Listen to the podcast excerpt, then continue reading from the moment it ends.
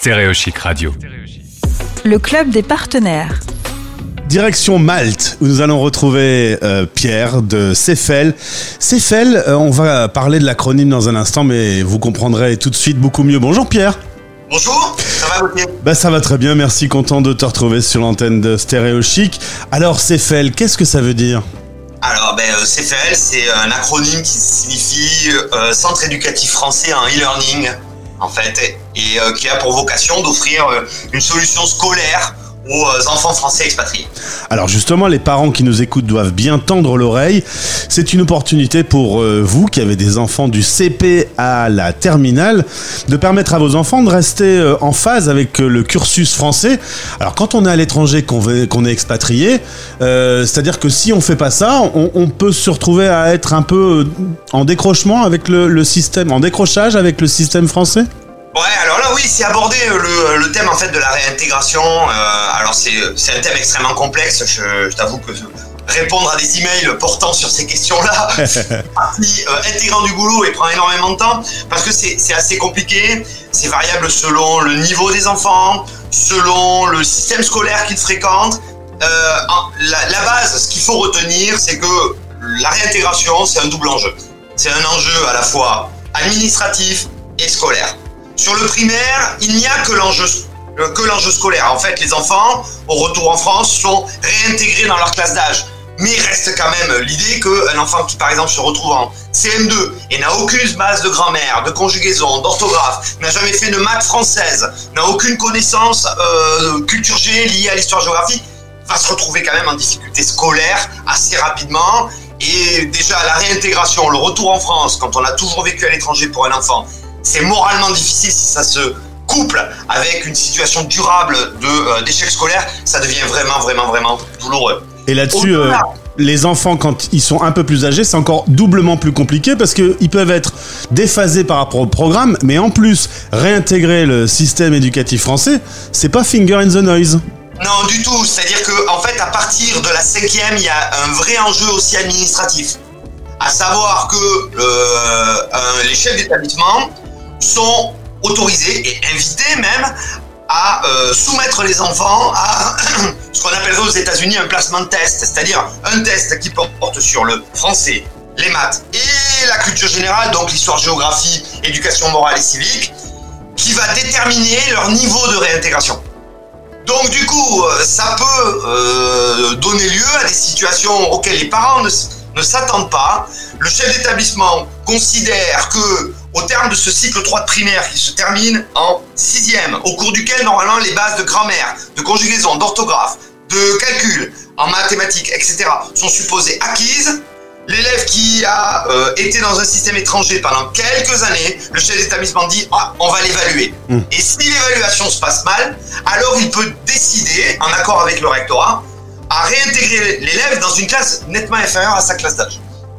Donc du coup, il faut aussi, lorsque la réintégration doit se faire sur un niveau secondaire, collège, a fortiori lycée, penser à l'aspect administratif des choses. Alors on va parler de euh, ces solutions que vous proposez. D'abord on va replanter un petit peu le décor. Pierre, toi de même tu es euh, ancien professeur comme madame et euh, Cefel est, est venu d'un projet euh, familial personnel. Ah. Et oui, parce que tout simplement, la, la problématique s'est posée pour nous.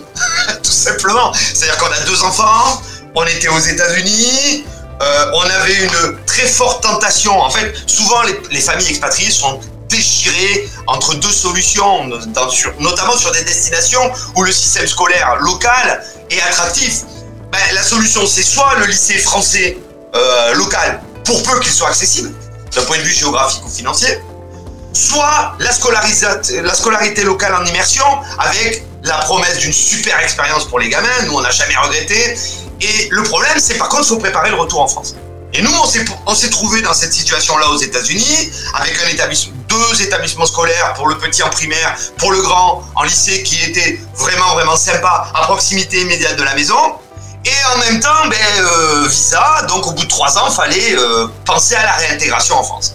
Donc du coup, ben, on s'est penché sur les solutions qu'on connaissait d'ailleurs, et c'était une solution le CNED, parce que c'est la seule qui était validante, c'est-à-dire la seule qui permettait au retour en France de pouvoir présenter le document du CNED au euh, chef d'établissement français et de n'avoir aucune question. Le CNED est un établissement français à part entière. C'est le seul qui relève directement de l'éducation nationale. Un document du CNED a autant de valeur qu'un document euh, issu de n'importe quelle structure scolaire française. Donc, du coup, c'était le CNED. Et il s'avère que le CNED, en plus, a créé un programme spécifique pour ses enfants à l'étranger, scolarisés localement, donc ils ne sont plus dans le système français. Ce programme, c'est le scolarité complémentaire internationale qui permet de valider de façon tout à fait officielle, comme si l'élève avait été scolarisé en France, le niveau, mais avec un allègement du programme autour de trois matières, les trois matières fondamentales qui sont le français, les maths et l'histoire-géographie. Alors il y a un petit problème avec ce dispositif du CNED, c'est que euh, demande à l'enfant entre 15 à 18 heures par semaine, ce qui est beaucoup, beaucoup, beaucoup, beaucoup. Et euh, propose de l'efficacité, de pouvoir ramener ce temps à 4h30. Alors euh, la première question, est-ce que c'est aussi efficace de passer de 15 à 18 heures à 4h30 et comment vous y arrivez? Alors, comment, comment on y arrive? Euh, Il faut savoir que le CNED est euh, victime de sa vocation première. Sur la forme. Sur le fond, le CNED, c'est inattaquable. C'est le programme à la virgule près. Et concrètement, un enfant qui fait face au CNED et qui va au bout du CNED, j'invite tout parent à comparer ce qu'il a fait avec ce qu'a fait n'importe quel élève dans n'importe quel établissement en France. Je pense qu'il serait surpris de voir que l'enfant en a fait beaucoup plus. C'est déjà le cas avec nous, avec nos 4h30. On a beaucoup de parents qui rentrent l'été, comparent ce qu'ils ont fait avec le CFL au cours de l'année, avec les petits cousins qui sont en France, et ils sont surpris de voir que nous, souvent, on a réussi à faire plus en 1h30 par semaine et par matière. Alors comment on s'y prend? Sur la forme, le CNED ben, a pour vocation à s'adresser aussi et prioritairement à des élèves qui seraient potentiellement privés de tout support pédagogique. Du coup, ils ont très légitimement, sur la forme, privilégié des euh, approches et des méthodologies qui consistent à multiplier les exercices, multiplier les activités, afin que les élèves parviennent à construire leur savoir par eux-mêmes. Résultat, un gamin, seul CNED, va se retrouver avec des foules d'exercices, des foules d'activités à réaliser, là où un enseignant pourrait faire passer la même chose en, en 20 minutes. Et c'est pour ça que et c'est pour Eh ça que vous et c'est pour ça que vos groupes que vous constituez, des petits groupes, vous arrivez à faire du sur-mesure, d'aller à l'essentiel. Et là où il faut passer euh, beaucoup de temps avec beaucoup de méthodologie, ben vous vous arrivez à gagner du temps en fait. Et puis on a aussi nos propres méthodologies. On a la chance quand même d'avoir enseigné dans des établissements français à l'étranger pendant euh, 22 ans, en, en tournant pendant 22 ans. Donc du coup, on a quand même une connaissance assez euh, pointue de ces publics-là. De ces publics qui sont des publics, euh, des publics euh, euh, souvent bilingues, souvent bien plus même en immersion dans la langue de leur pays, vu qu'ils sont scolarisés sur place, que en français. Donc, on a privilégié, nous, tout un tas de méthodologies, notamment en langue, qui sont énormément inspirées plutôt de la logique. C'est-à-dire qu'il y a beaucoup de Français qui pensent que le français est compliqué. Ben, le français, non, il est archi logique. Mais encore faut-il expliquer cette logique, ce que souvent, même dans l'éducation nationale, on ne fait plus. Alors euh, aujourd'hui, ça se passe en ligne. Vos clients euh, sont de l'Alaska au Japon, ça ne s'arrête jamais. 22 enseignants à ce jour, mais ça continue de grandir. CFL est en plein développement. Euh, on peut dire que c'est la meilleure solution, soit pour maintenir l'élève euh, au bon niveau, soit pour préparer son retour en France. Euh, comment on fait concrètement? On vous contacte, on, on pose des questions, chaque cas est différent, donc je suppose que vous arrivez à vous adapter. Exactement. Alors moi j'invite tout parent euh, qui est en ce moment même en train de se poser la question, on est à l'étranger, je veux mettre mes enfants dans une école publique locale, comment est-ce que ça va se passer quand je vais Voilà, je, les invite à euh, me contacter et je mettrai à ce moment-là en avant ce scolarité complémentaire internationale du CNEL, dont j'insiste, qui est le seul programme validant, c'est-à-dire qui met cours et qui met un terme à tout débat. Voilà, le retour en France se fait dans le niveau de la classe d'âge de l'enfant et on n'en parle plus. Par ailleurs, euh, je, les invite à me contacter et euh, donc par, euh, par email, hein, direction.cfl.org ou via le formulaire de contact que nous avons sur notre site cfl.org. Et je, moi, je me propose même de les rencontrer. Parce que, en fait, comme je l'ai déjà dit, selon là où ils sont, selon l'âge des enfants, et euh, selon le niveau ils sont supposés rentrer en France, alors les problématiques diffèrent. Donc il y a des démarches à adopter qui sont euh, totalement différentes selon les cas. Et vous arrivez à vous adapter à toutes les situations, Ah oui, oui, à tous les cas. Bien sûr. Et cette année, on a enrichi la gamme des services justement par rapport à tout un tas d'autres problématiques, euh, notamment la problématique. euh, mais ça, j'expliquerai aux parents qui sont euh, qui sont intéressés. La problématique consiste au post-bac.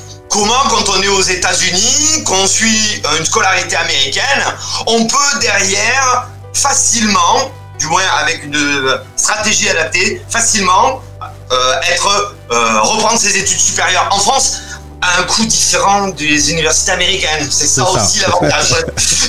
voilà. En tout cas, c'est très simple, c'est bon moment parce que c'est maintenant que ça se passe pour votre année euh, scolaire qui débute. Contactez euh, Pierre et l'équipe du CFL direction at cfl.org. Vous aurez un système efficace qui marche bien et qui euh, est maîtrisé en termes de coûts également. Ben, alors, ça va, tout, va dépendre du pays où on est. Mais quand on voit qu'une école française aux États-Unis va coûter entre euh, 15 et 30 000 dollars par an et par enfant, ben, nous, on amène la validation pour un coût nettement, nettement, nettement, nettement inférieur. Je te le garantis. En tout cas, c'est très clair pour moi. Voilà, une vraie solution pour euh, vous qui êtes avec vos enfants euh, dans le monde et en train de vivre une expatriation. Merci Pierre. Et puis évidemment, si on a des questions, on se tourne vers, euh, vers toi et, et l'équipe du CFL. Avec plaisir. Merci Gauthier. À bientôt. C'était le club des partenaires. Stéréochic, la radio des Français dans le monde.